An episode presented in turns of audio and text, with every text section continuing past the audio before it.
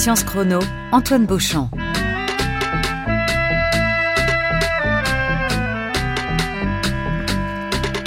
En 1959, deux médecins français proposaient le concept de coma dépassé, un degré de coma dans lequel un patient présente de manière irréversible une absence d'activité cérébrale. Dix ans plus tard, ce concept évoluait pour devenir celui de mort cérébrale, ouvrant la porte à l'une des plus grandes questions en matière de bioéthique, où se situe la frontière entre la vie et la mort, et plus globalement, comment peut-on définir la mort? Science Chrono revient sur cette redéfinition de la mort qui a permis, comme on va le voir aujourd'hui, de sauver de très nombreuses vies. Milena Malio, bonjour. Bonjour. Vous êtes chercheuse postdoctorante à l'Institut de la personne euh, en médecine de l'Université Paris-Cité. Merci beaucoup d'être à nos côtés aujourd'hui pour nous expliquer comment on a pu établir que la persistance d'un battement cardiaque n'était plus incompatible avec euh, la déclaration de la mort d'un être humain, ce qui pose tout de même quelques questions assez vertigineuses, aussi bien éthiques que biologiques, voire philosophiques. Mais sans plus attendre, avant de sauter à pieds joints dans notre sujet, je vous propose d'ouvrir notre nouvel épisode de Sciences Chrono avec l'archive sonore qui va guider notre discussion. Il s'agit d'un extrait de l'émission Les progrès de la vie, diffusée sur la RTF en 1963, avec pour titre La réanimation et les limites de la vie. On y entend un médecin agrégé de la faculté de médecine de Paris, chef du service de réanimation d'un grand hôpital parisien non précisé, et ce médecin est resté anonyme à la demande du Conseil de l'ordre des médecins. Les limites de la vie ont été abordées dans un article dont je crois vous avez connaissance, dû à M. Mollaret, et j'emprunterai à cet article un passage, ou tout au moins la substance d'un passage, en disant que la mort s'effectuait par secteur. Il n'y avait pas simplement toujours une mort, celle qui est réalisée quand il y a un arrêt cardiaque, et par la suite l'arrêt de toutes les fonctions vitales. Nous avons noté dans la pratique journalière d'un centre de réanimation que la mort pouvait être par étapes fragmentaires. C'est ainsi qu'on peut avoir, dans ce que nous appelons le coma dépassé, la mort du cerveau, cependant que la fonction cardiaque continue, que les grands laboratoires de l'organisme fonctionnent encore, ceci pendant un certain temps. Donc, les limites de la vie et de la mort ont peut-être quelque peu perdu de leur précision. Autrement dit, au lieu d'un passage qui, il y a quelques années, était obligatoirement simple, l'arrêt cardiaque, l'arrêt de toutes les fonctions vitales, actuellement, on peut artificiellement maintenir un sujet en vie et on aboutit à cet état que certains organes cessent de vivre, par exemple le cerveau, alors que le cœur continue à fonctionner, la tension artérielle est maintenue à des chiffres quasi normaux, le foie assure son travail de laboratoire, ces fonctions s'éteindront les unes après les autres, on allonge les délais de la mort, mais on n'est pas à ce jour allé plus loin. Cependant, si dans un coma dépassé, les efforts sont poursuivis, efforts de réanimation, c'est que l'on peut avoir l'espoir que un jour, l'intervention de la réanimation pourra s'opérer à un stade plus évolué qu'actuellement, et il n'est pas interdit de penser que dans quelques mois ou quelques années, le coma actuellement dépassé pourra peut-être, du moins dans certaines circonstances, être réversible. Voilà, Milena Malio, une archive particulièrement riche en informations. Quelles informations vous retenez euh, en premier lieu de, ce son de 1963 euh, Ce qui m'a vraiment euh, marqué dans cette archive, c'est vraiment cette dernière phrase et cette possibilité qu'évoquent les médecins que dans quelques années, voire dans quelques mois, les comas dépassés pourraient être réversibles. Et cela est témoin d'une grande confiance à l'égard des mesures de réanimation et aussi, ce qui est intéressant, c'est qu'on peut lire cette phrase de deux façons différentes. Je pense qu'on peut la lire en contexte et aussi de façon rétrospective.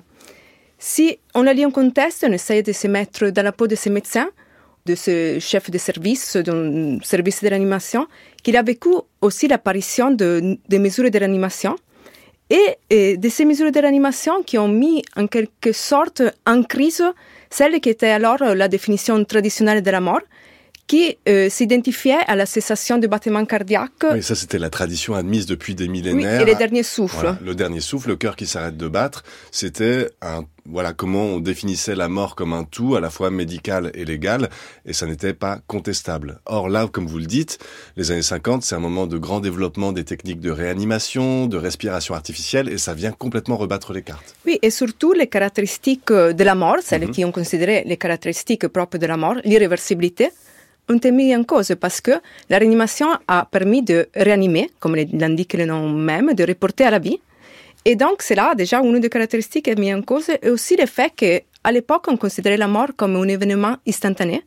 Et on voit qu'est-ce qu'on fait, ces mesures de réanimation vont transformer la mort en un processus. Une durée. Oui, composé de différentes pertes, comme, comme le rappellent ces médecins, de ces étapes fragmentaires. dont devient, il devient complexe de reconnaître laquelle correspond à la mort de l'être humain. C'est ça la grande question qui va nous occuper aujourd'hui, c'est de comment définir euh, la mort. Est-ce que c'est donc c'est plus un instant, c'est un voilà, est-ce que c'est la perte de la fonction du cerveau, est-ce que c'est la perte de fonction de tous les organes, est-ce que c'est voilà.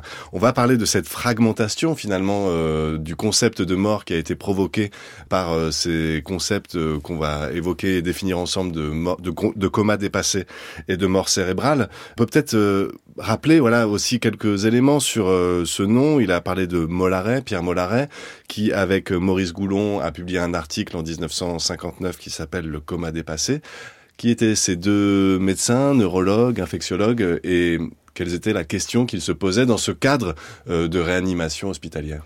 Oui, bon, c'était, il faut savoir déjà, ces deux médecins venaient d'un des premiers services de réanimation. Donc déjà, il y avait, c'était quelque chose de nouveau. Eux, ils avaient observé ces 23 cas, mm -hmm. ces 23 situations de ces individus dans, dans cet état, dans cette situation nouvelle.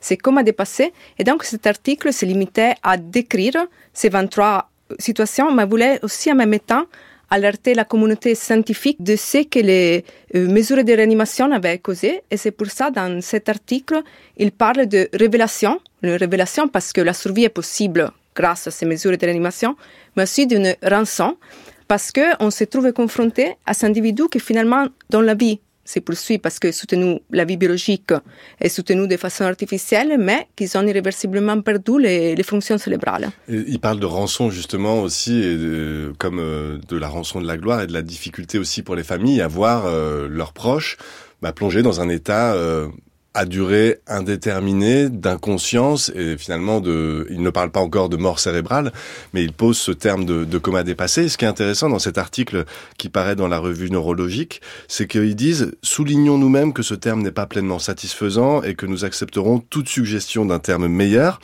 Et ce qui a aussi d'étonnant, c'est qu'il rattache pas du tout euh, ce constat clinique tout de suite à quelque chose qui va être crucial en matière de compréhension de la redéfinition de la mort et de la mort cérébrale, à la transplantation d'organes. Alors pourquoi est-ce que finalement ils s'en tiennent à ce pur constat? Eux, ils travaillent que sur l'aspect réanimation et c'est tout.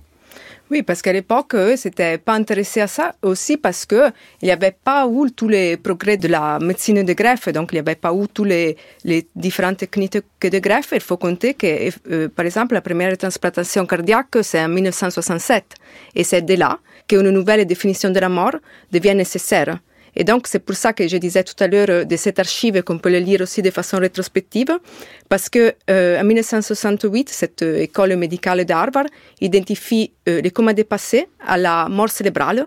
Et ce qui est intéressant, c'est que c'est pas le terme de coma dépassé qui est utilisé, mais celui de coma irréversible. -hmm. Et là, on voit que l'espoir de notre médecin de l'archive ben, est dessous, parce qu'on veut vraiment par ce terme souligner l'irréversibilité de cette condition.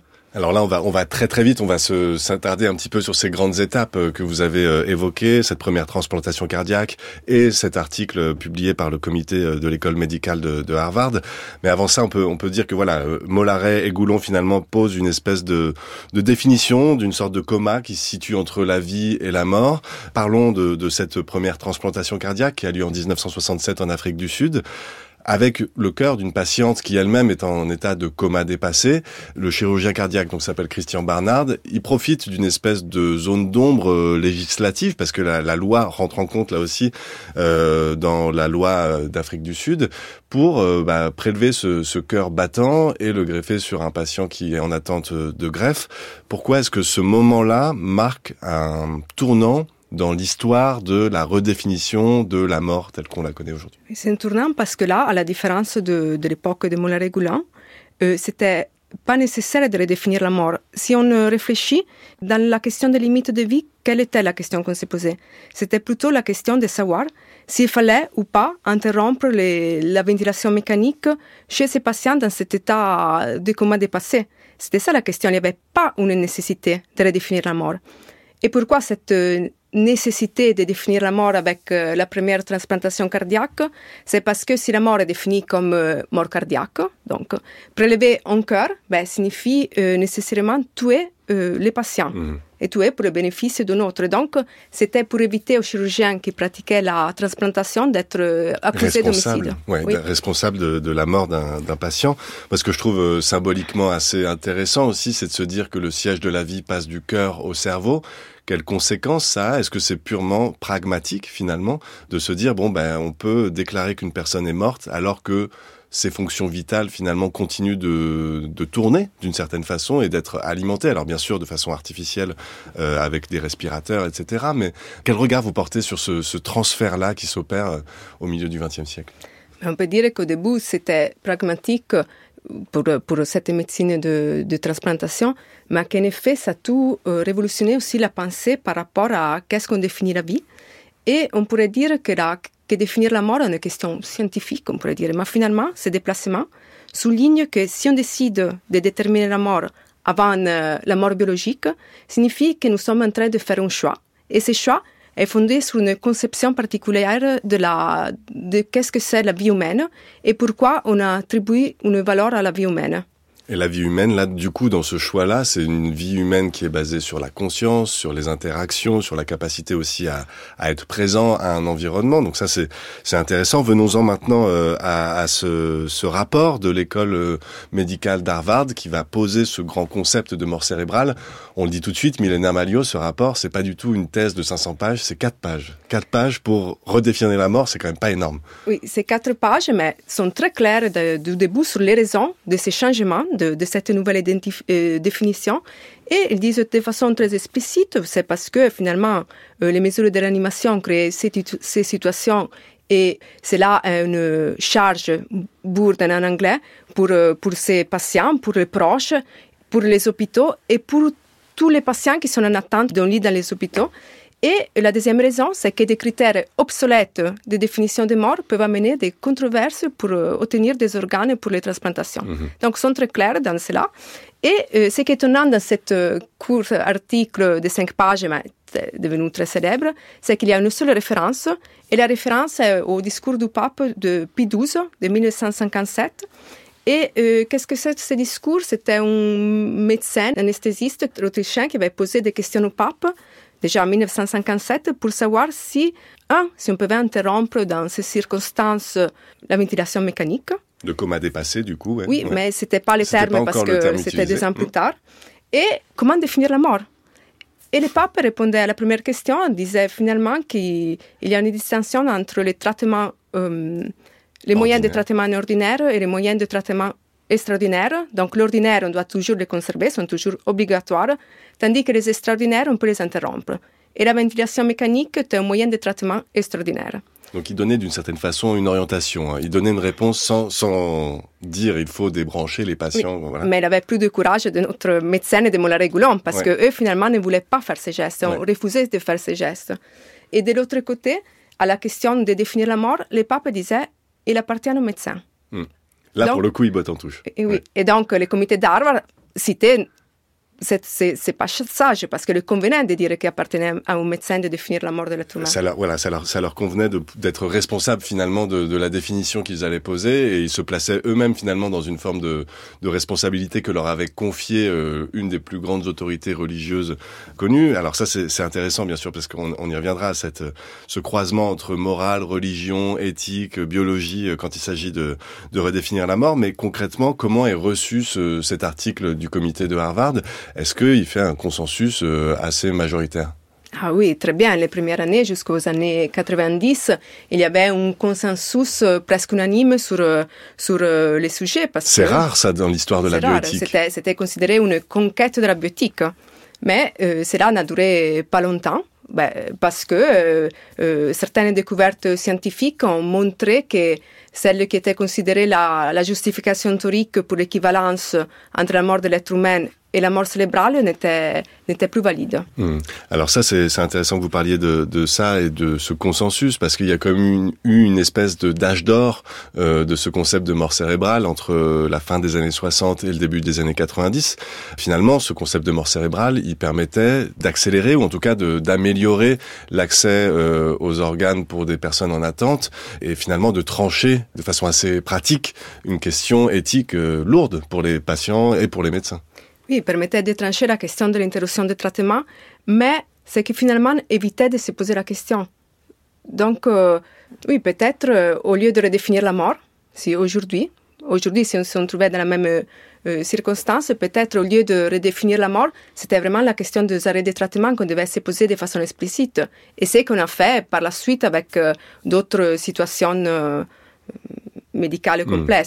Et alors, ce qui est compliqué aussi, euh, c'est que au fil des, des, découvertes scientifiques, on s'est rendu compte que c'était euh, c'était finalement quasi impossible d'assurer la cessation irréversible d'un cerveau et de l'activité de toutes les fonctions d'un cerveau.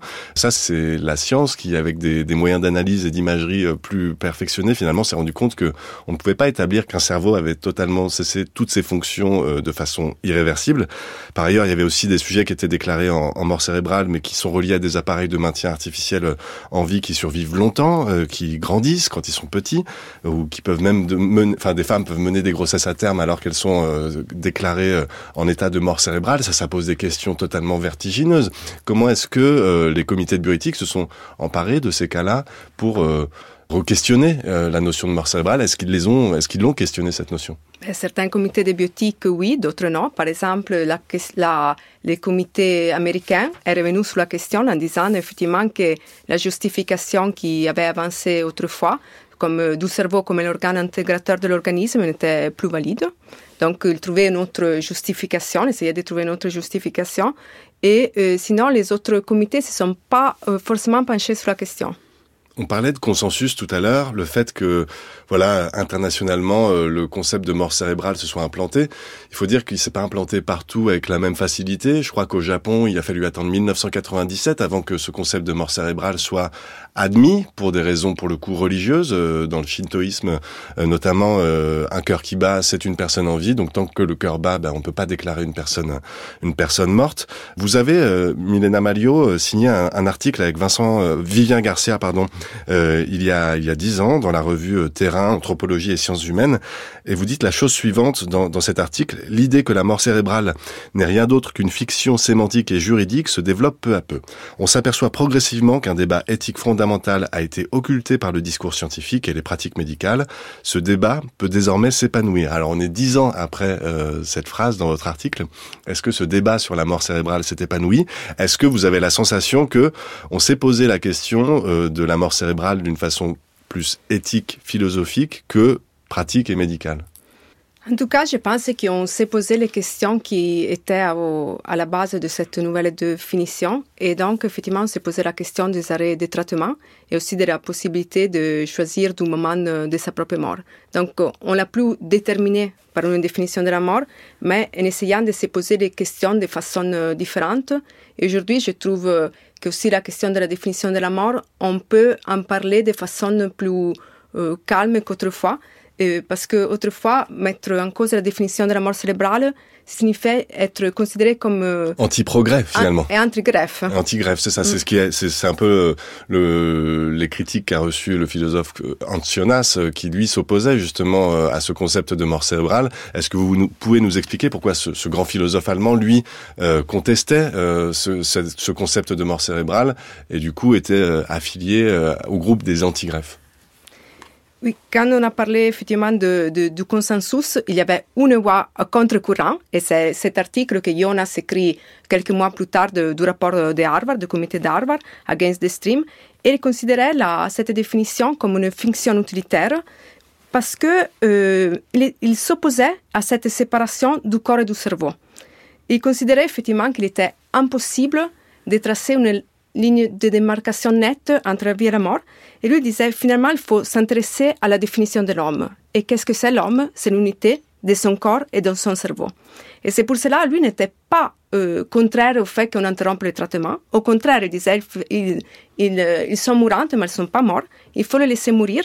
Mais on ne peut pas prélever des organes parce qu'ils sont encore euh, vivants et donc ils ont un droit à l'inviolabilité. C'est vrai qu'il y a cette dimension, euh, si on se place de son point de vue, on fait du corps humain une espèce de ferme à organes à partir du moment où il n'y a plus d'activité cérébrale, une, espèce de réserve à organes où on peut venir piocher euh, un rein, un foie, un poumon. Bon, c'est un peu glauque dit comme ça, mais mais c'était euh, c'était une inquiétude réelle qu'avait Antionas. Et il y a un autre élément hyper important dans ce que vous dites, c'est que finalement la question qui se pose au fond, c'est qu'est-ce que c'est que la vie? Qu'est-ce que c'est que la vie humaine? Quelles sont ses limites? Et ça, c'est quelque chose qui finalement n'a pas été euh, trop euh, questionné là, euh, par, les, par les biologistes, par les médecins qui, eux, pensaient en termes pratiques surtout et en termes d'accès au greffe. Oui, par les médecins n'a pas vraiment été questionné, mais c'est plutôt un débat philosophique qui, ou biotique, mmh. en tout cas, qui est né sur, sur qu'est-ce que comment on définit cette vie et cette importance de, de s'intéresser à cette signification de la vie. Et, et, je reviens sur le même sujet, sur la question de, de cette valeur de la vie. Mmh. On a parlé tout à l'heure de redéfinir. J'ai employé depuis le début de, de l'émission l'expression redéfinir la mort, redéfinition de la mort. Est-ce qu'on a vraiment redéfini la mort, selon vous? Premier point. Ou bien est-ce qu'on l'a, on a plutôt fragmenté ce concept en plusieurs approches, plusieurs euh, regards, qu'on soit euh, médecin, philosophe, euh, prêtre, voilà. Je pense qu'on l'a pas redéfini la mort parce que c'est toujours, ça tient à cette difficulté de définir la vie. Quand on arrivera à définir la vie, on pourra aussi redéfinir la mort. Mais là, finalement, on, définit, on choisit un diagnostic. C'est plutôt un diagnostic plutôt qu'une redéfinition de la mort ou de la vie. Alors, on a aussi dans, l'actualité euh, récente, euh, selon les pays, il y a eu, je crois, bah, si on prend la, ne serait-ce que la France, l'affaire Vincent Lambert, comment est-ce que cette affaire-là euh, illustre exactement l'aspect insoluble de ce débat sur quelle est la limite entre la vie et la mort et pourquoi est-ce que potentiellement on n'arrivera jamais à, trancher ce débat-là? Oui, et là, cette situation de Vincent Lambert montre les limites de la définition de la mort cérébrale. C'est-à-dire que les problèmes que cette définition de la mort cérébrale voulait résoudre ben, sont rémergés. Parce que la question de l'interruption de du traitement, là, plutôt c'était la question de l'introduction de l'alimentation et l'hydratation artificielle, on ne l'a pas résolu. Et donc c'est en se posant les questions de façon euh, ouverte, explicite, qu'on peut euh, euh, dépasser au-delà d'une définition de la mort. Comment est-ce qu'on peut aller justement au-delà de cette impasse relative dans laquelle se trouve la redéfinition de la mort cérébrale? Est-ce qu'il y a des éléments qui pour vous pourraient être apportés, qui pourraient nourrir ce concept-là, l'affiner et du coup finalement euh, parvenir enfin à une forme de redéfinition euh, officielle de la mort? Bah, je pense que c'est impossible. C'est vraiment des conceptions particulières euh, de la vie de chacun, euh, de comment on considère la vie. Donc c'est plutôt compliqué. Et c'est pour cela, bah, toute la question de directive anticipée, finalement, c'est les, comment les, individus considèrent euh, leur propre vie. Et d'ailleurs, il y a, il y a un philosophe aussi qui propose le fait qu'on puisse choisir les critères par lesquels être déclaré mort en fonction de ce qu'on considère euh, ce qui a sens dans sa propre vie.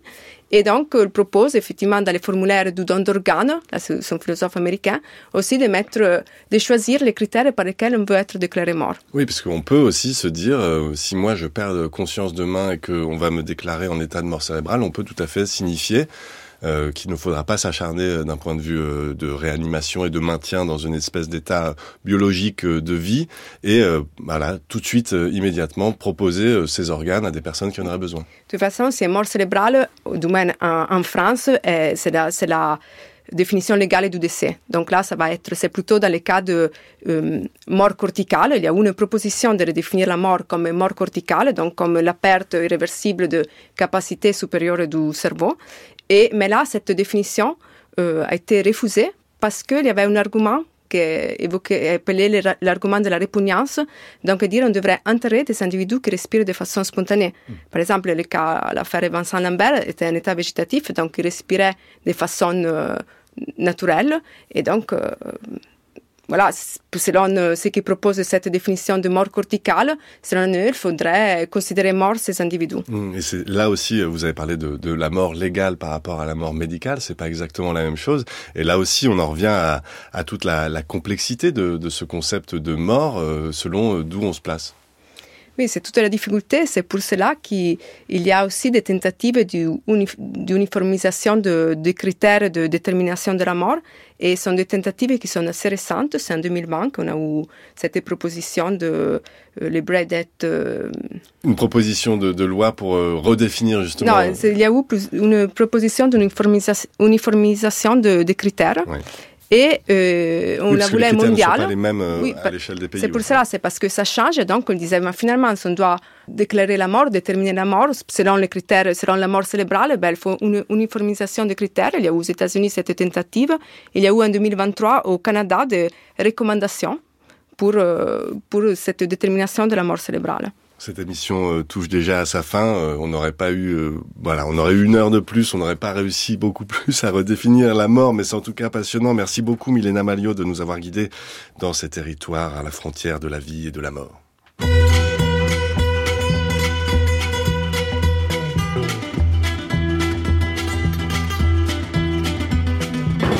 Il y a des millions d'années, il y a des millions d'années, quand le diable n'était pas quand le diable n'était pas né, L'un d'entre eux inventa la mort par Gilbert Bécaud pour conclure cette émission. Un grand merci à Alexandre Morales et à la réalisation Olivier Bétard.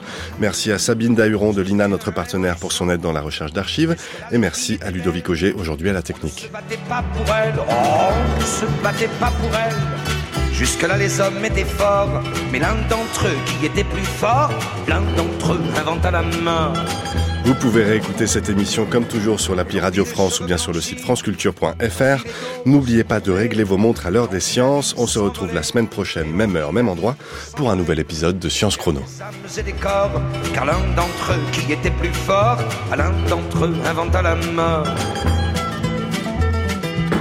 Alors lui, petit malin, devint le dieu, le souverain, il régnait comme un vrai tyran. Il régnait comme un vrai tyran. Sur la pluie et sur le beau temps, sur la pluie, sur le vent du nord, il avait inventé la mort.